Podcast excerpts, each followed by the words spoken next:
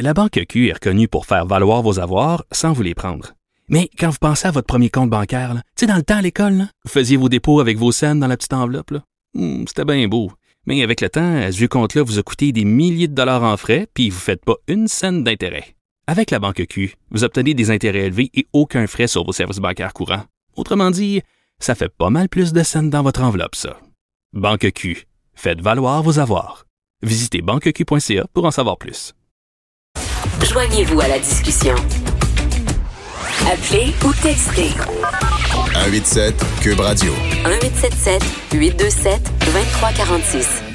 Alors, ce qui se passe en ce moment aux États-Unis, à New York, est absolument passionnant pour quiconque s'intéresse aux questions de droit, à la présomption euh, d'innocence et à la notion de consentement dans les causes d'agression sexuelle. Bien sûr, je parle du procès Harvey Weinstein, euh, ce producteur de cinéma ultra connu. Euh, quand des journalistes ont révélé ses agissements, ben ça a été à l'origine du mouvement MeToo.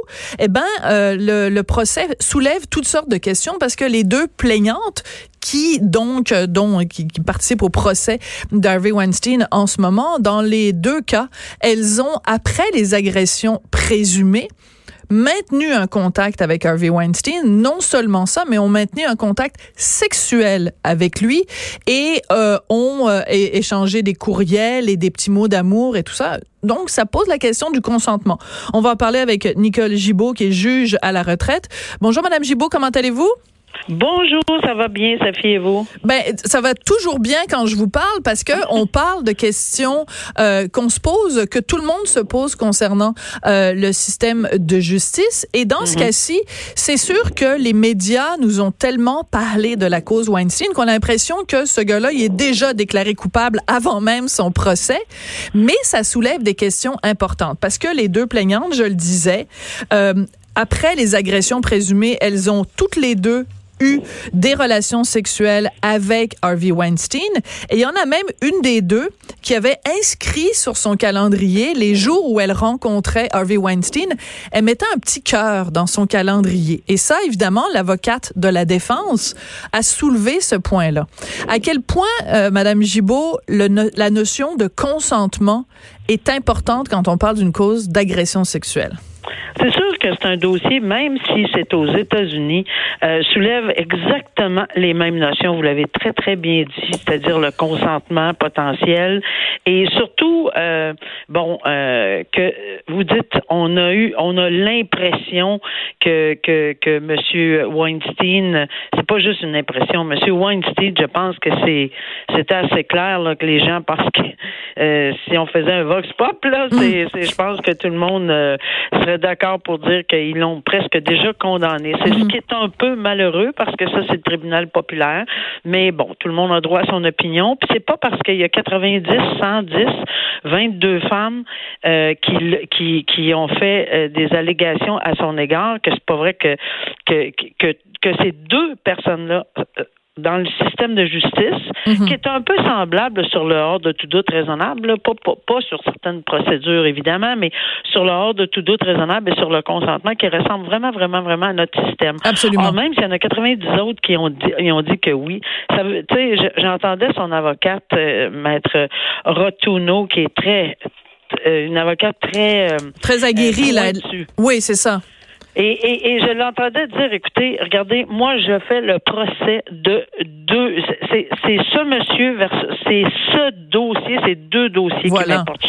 Point final, euh, je, je n'ai pas à commenter et ça se peut qu'il soit un individu qui fait des choses tout à fait inappropriées dans la vie, puis que même dégueulasse là, euh, mais mais je n'ai pas ça.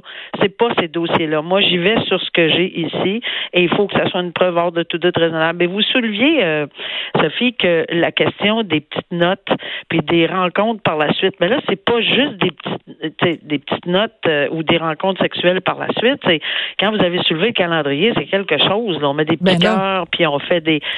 Ben, est-ce que ça vous rappelle pas Gomechi au Absolument. Ben, totalement. mais mais il y a une différence. Je, il y a une grosse différence parce que j'ai beaucoup analysé comment commenté Gomechi au Canada et la différence c'est que aux États-Unis elles l'ont déclaré. Voilà. Cette preuve-là, il l'avait. Ce qui n'était pas le cas dans l'affaire Gomechi. Vous avez tout à fait raison. du tout. Dans le cas Gomechi, puis je me souviens que les gens étaient outrés qu'il n'ait pas été trouvé coupable. Puis j'avais vraiment dit, écoutez, un instant, là, c'est que on n'avait pas dit plein de choses, on avait même menti. Puis ça veut pas dire que les agressions sont pas arrivées, là. On, s'entend bien, là. Mais le problème, c'était que, euh, bon, euh, telle chose, c'était vrai, l'autre, c'est pas vrai, telle chose, c'était vrai, l'autre, c'est pas vrai. Alors, le juge, en bout de ligne, a dit, ben, c'est quoi qui est vrai ou pas vrai? Une journée, c'est vrai, une journée, c'est pas vrai. Vous n'avez ajouté une autre journée. Vous... Alors, moi, je suis tout mêlé. J'ai, j'ai pas, j'ai pas le, le doute, là, à ce mhm. moment-là. C'est inséré. C'est, c'est pour ça qu'il avait été acquitté. Parce que vraiment, il avait caché des choses à Absolument. Mais dans ce cas-ci, non, dans ce cas-ci, vous avez tout à fait raison. Euh, elles n'ont pas fait de cachette à leur avocat, elles n'ont pas fait de cachette à leur police. Cette réalité-là d'une relation qui a eu lieu après les faits allégués, euh, elles ont elles ont été très franches et très transparentes. Par contre, ça soulève une question. C'est que quand on parle d'un de quand on fait le portrait d'Harvey Weinstein en disant ce gars-là euh, a commis une agression sexuelle et que pourtant dans leur euh, courrier ou dans leurs interactions avec lui. Euh, une des plaignantes lui écrit une lettre à un moment donné et termine sa lettre en disant lots of love, beaucoup d'amour. Euh, l'avocat de la défense dit ben on peut pas appeler quelqu'un ton amoureux en 2016 et en 2020 dire que c'est un prédateur sexuel. Il y a quelque chose qui marche pas. Ben oui, puis, puis ce qui est intéressant, c'est que le procureur, les procureurs de la couronne disent, écoutez, c'est comme un engouement, sont comme dans, sont subjugués par cet homme-là parce que parce que il avait des pouvoirs, c'est la notion de pouvoir et de contrôle, etc. Sauf que j'ai écouté euh, avec attention euh, les propos de son avocate en défense et, et des journalistes dans ce dossier-là, puis ils ont de très bons points à soulever. C'est que, à un moment donné, on parle de, oui, consentement, mais il y a aussi une responsabilité. Si au début, première fois, tu, c'est possible qu'il y ait eu une agression sexuelle. Mhm. C'est possible qu'il y ait eu une agression sexuelle. Et est-ce que ça veut dire qu'elle a consenti? Peut-être qu'elle a été, cette personne-là a été complètement sous le contrôle ou a pas eu, c'est sur le moment. Là. Il y a, Et peut-être que oui, mais par la suite, euh, si oh, une personne, et ça je dis bien, tu sais, je, n'ai aucune idée si ça s'applique à toutes les victimes, mais si on continue, l'avocate disait Écoutez, là, ça devient une question de responsabilité. Cette personne-là, si elle accepte de continuer, là, elle sait ce qui est arrivé. Là. Ça ne veut pas dire qu'il n'y a pas eu d'agression mhm. sexuelle. Mais est-ce que ça change le consentement? Je suis pas certain que le procureur de la Couronne va pas frapper fort sur le clou du fait que, bon, oui, cette fois-là, c'est comme dans un couple, même marié, honnêtement, on peut, euh, euh, où, des gens peuvent forcer l'autre, euh, c'est une agression sexuelle. Alors, euh, ou, dans un couple ordinaire, c'est très rare qu'on va voir ça à la cour, là, à moins mhm. qu'il y ait un divorce par la suite. Mais ce que je veux dire, c'est que oui, ça peut se faire. Mais ici, dans le cas d'une des dames qui, qui a continué à faire des petits cœurs, etc., là, ça devenait sa responsabilité. S'il est arrivé plusieurs autres événements par la suite, ben là, en quelque part, cette avocate-là disait que, mais est-ce que ça va changer la notion de consentement? Je, je, je suis pas sûre. Puis comment le jury, sur une sur une, une décision aussi parce que ça va être une décision impopulaire. Tout le monde l'a ben, condamné. Ben, d'autant plus, d'autant plus, euh, Madame Gibault, si je peux me permettre, que cette histoire-là risque de faire jurisprudence. Ça, ça signifie que dépendant de quel côté le jury euh, euh, se prononce, ben ça va avoir des conséquences pour plein d'autres cas d'agression sexuelle qui vont suivre, et pas juste dans l'État de New York, mais partout aux États-Unis. Est-ce que je me trompe? Oh, Non, non, vous vous trompez pas. Ils vont sûrement s'en servir partout, peu importe euh, d'un mhm. côté comme de l'autre, de la couronne ou de la défense. Il y a eu Bill Cosby aussi à qui c'est arrivé, puis il y a eu euh, une page pleine de, de, de, dames sur le Times Magazine. Absolument, on s'en souvient. Les photos. Et euh, il y en a presque autant, sinon plus, pour M. Weinstein. Mais encore une fois, il peut avoir des comportements euh, entre guillemets, comme son, même son avocate l'a dit, de salaud. Je m'en excuse des propos là, mais ça ne veut pas nécessairement dire que c'est conforme au droit sur une agression sexuelle non consentie.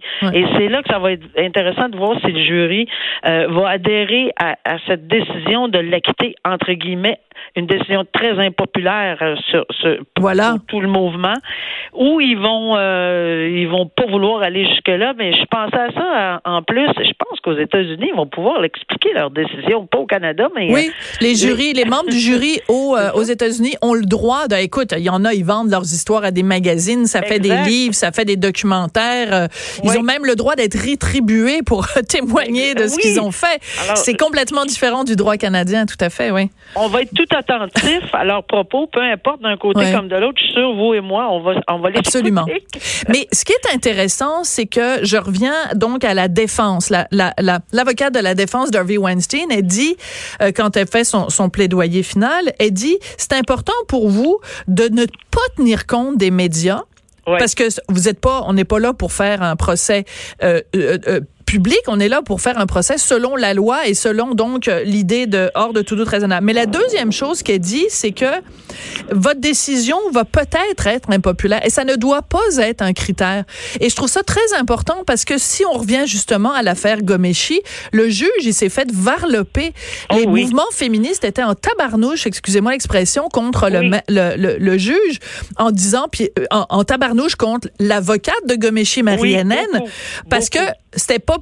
populaire. Mais on n'est pas là pour faire plaisir aux Non. uns puis pas faire de la pépène aux autres. On est là pour rendre justice. Donc c'est ça qu'elle réclame en fait. Oui, puis maintenant, comment ils vont le prendre dans une salle de délibération? Eh boy. le, le ou la juge, on a un petit peu une carapace, même si on n'aime pas ça, là, entendre Mm. ça, puis lire ça dans les journaux, puis se faire varloper. C'est sûr qu'il n'y a pas personne qui aime ça. Il n'y a pas un être humain puis qui vienne pas me dire que ça leur passe comme de l'eau sur, le- sur le dos d'un canard. C'est faux. Excepté qu'on est, on le sait, Euh, on est habitué. On a déjà vécu des décisions impopulaires. On a déjà vécu des décisions très populaires, mais c'est ça notre travail. Puis quand on l'accepte, ben on l'accepte. Mais le jury là, c'est euh, une fois là, et, et- et là il faut qu'ils retournent dans leur milieu tous et chacun. Mm. Comment vont-ils se diriger à l'intérieur de, de tu sais, il y en a 12 là. Ouais. Euh, combien il y a de femmes? Ça, je me souviens même pas. J'ai j'ai pas, j'ai pas calculé le nombre de. de c'est une de bonne question. Ouais. Et, et euh, mais mais peu importe parce qu'il y a des hommes qui sont euh, très autant sont sur le même pied que dans, les discussions sur le consentement. puis Ça n'a rien à faire avec le genre. C'est ju- ils sont très très très pro droit aussi. Alors tout ça pour dire que Là, il y a, c'est, c'est une décision de 12 individus, pas des juristes, mais c'est des êtres humains qui s'en vont dans Mm. leur milieu, dans leur milieu de travail, dans leur famille. Euh, je ne sais pas s'ils sont capables de prendre cette pression-là. C'est pour ça qu'elle a insisté Absolument. à dire vous pouvez rendre une décision impopulaire maintenant. Est-ce qu'ils vont être capables de le faire? C'est une autre chose. Ouais. Euh, Les règles de droit, euh, c'est pas, ça sera pas dans leur. Oui, on va, ils vont en entendre parler, mais c'est beaucoup plus le juge seul ou la juge seule qui va appliquer les règles de droit puis qui va passer à une autre étape le lendemain. Là, Absolument. En tout cas, ça va vraiment être à suivre. Ça va être très intéressant aussi parce que bon, il y a la pression médiatique, puis il y a la pression de savoir qu'on va prendre une décision qui est impopulaire, mais il y a toute la pression de l'idéologie. Est-ce que l'idéologie MeToo est plus forte que la loi qui, elle, est aveugle et qui tient pas compte d'un phénomène social. Ça va être à suivre. Merci beaucoup, Nicole Gibault. C'est toujours un plaisir, euh, Gibault. C'est toujours un plaisir de vous parler, juge à la retraite. Toujours, Merci. toujours là pour nous éclairer et, et discuter de, de toutes ces questions que soulève un procès comme celui de Harvey Weinstein. Donc, on va bien sûr continuer à suivre ça avec attention.